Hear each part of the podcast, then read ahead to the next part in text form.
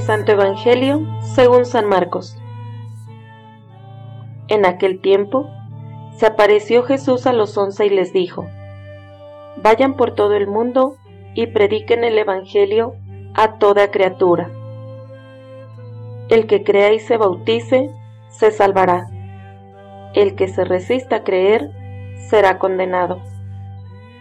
Estos son los milagros que acompañarán a los que hayan creído arrojarán demonios en mi nombre, hablarán lenguas nuevas, cogerán serpientes en sus manos, y si beben un veneno mortal, no les hará daño.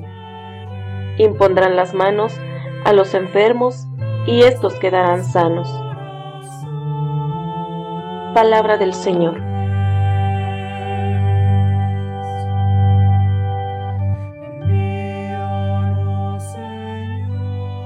Amados hermanos, que Dios nuestro Padre derrame bendiciones abundantes en cada uno de ustedes.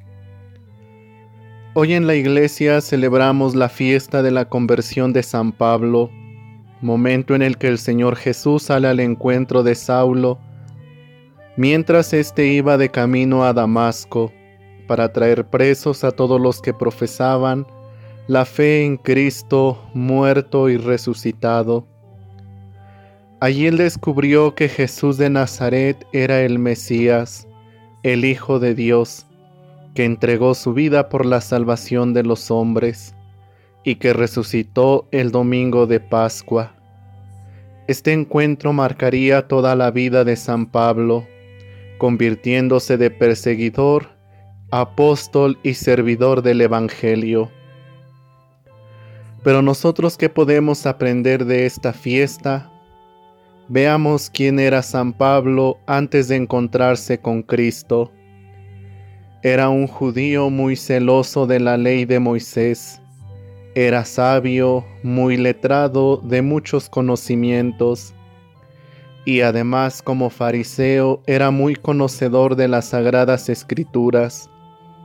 Educado e instruido a los pies de Gamaliel según la observancia de la ley su celo por el judaísmo le llevó a perseguir al naciente grupo de los cristianos, a los que consideraba contrarios a la pureza de la religión judía.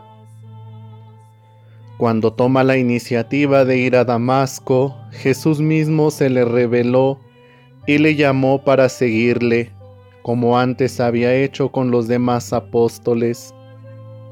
Inmediatamente él responde a esta llamada y se deja bautizar para comenzar una vida nueva, dedicando sus días a difundir el Evangelio de Jesucristo. Una misión muy especial se le encomienda, ser instrumento de Dios para predicar a todas las naciones paganas. Este encuentro es uno de los momentos clave de su vida, porque es cuando comienza a comprender lo que es la iglesia como cuerpo de Cristo y entiende que perseguir a un cristiano es perseguir a Jesús mismo.